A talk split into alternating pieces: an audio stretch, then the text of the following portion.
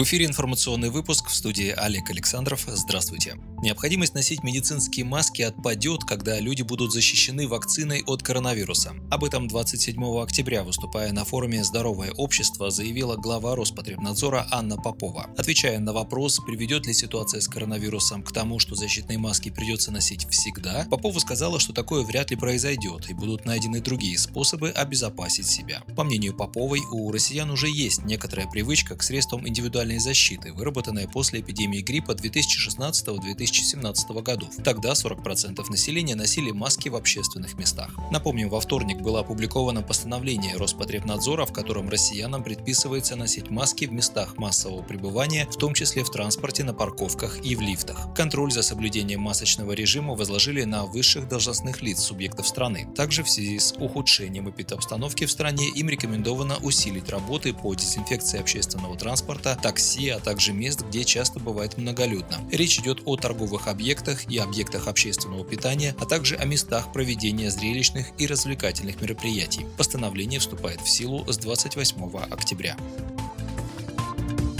Депутаты «Справедливой России» в Госдуме озвучили правительству свои предложения по федеральному бюджету. Об этом сообщил первый замруководителя фракции СР Михаил Емельянов по итогам встречи парламентариев с премьер-министром Михаилом Мишустиным 26 октября. По словам Емельянова, справедливоросы предложили пересмотреть налогообложение нефтяной отрасли и увеличить налоговую нагрузку на богатых по прогрессивной шкале, по налогу на роскошь. Также, по словам депутата, фракция предложила меры по деофшоризации экономики, увеличению выплат дивидендов госкомпаниям компаниями в бюджет. Помимо этого, справедливоросы считают важным увеличить расходы на помощь регионам, на индексацию пенсий работающим пенсионерам, а также на решение проблем детей войны. Отметим, ранее спикер Госдумы Вячеслав Володин заявил, что в целом можно говорить о том, что Палата поддерживает проект бюджета. При этом, по его словам, у парламентариев есть вопросы, связанные с большой разницей бюджетной обеспеченности субъектов Федерации. В Нижней Палате парламента считают правильным, чтобы подходы к их финансированию были усовершенствованы и надеются, что таким образом удастся удастся сократить финансовый разрыв между богатыми и бедными регионами.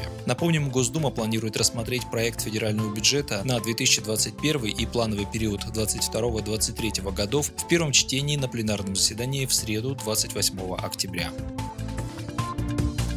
В Минтруде рассказали об изменении расчета прожиточного минимума пенсионера. В министерстве указали, что прожиточный минимум пенсионера, как и среднедушевой прожиточный минимум, будет увеличиваться тем же темпом, которым будет расти среднедушевой медианный доход. Ранее в этот же день счетная палата выпустила заключение, в котором говорится, что изменение методики расчета прожиточного минимума со следующего года не гарантирует ежегодное увеличение прожиточного минимума пенсионера. В Минтруде же уточнили, что такие расчеты основаны на результатах прошлых лет, теперь уже не актуальны актуальных. Со следующего года будет изменена методичка расчета прожиточного минимума, в том числе для пенсионеров. Он составит 86% от величины прожиточного минимума на душу населения, который будет определяться соотношением с медианным среднедушевым доходом. Таким образом, прожиточный минимум пенсионера в следующем году в среднем составит 10 тысяч 22 рубля.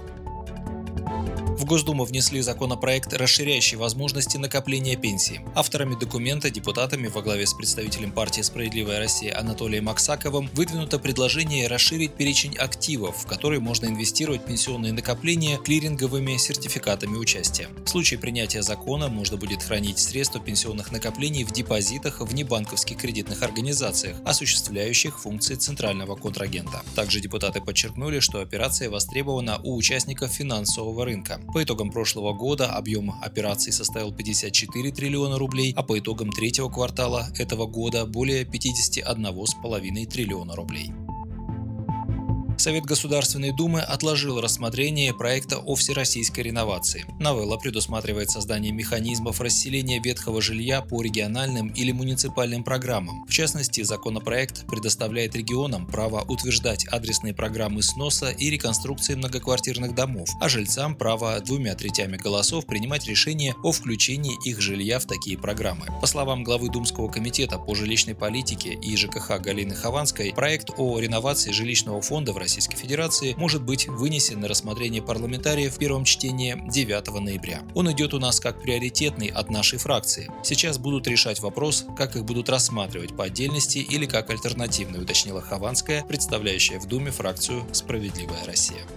Вы слушали новости. Оставайтесь на Справедливом радио, будьте в курсе событий.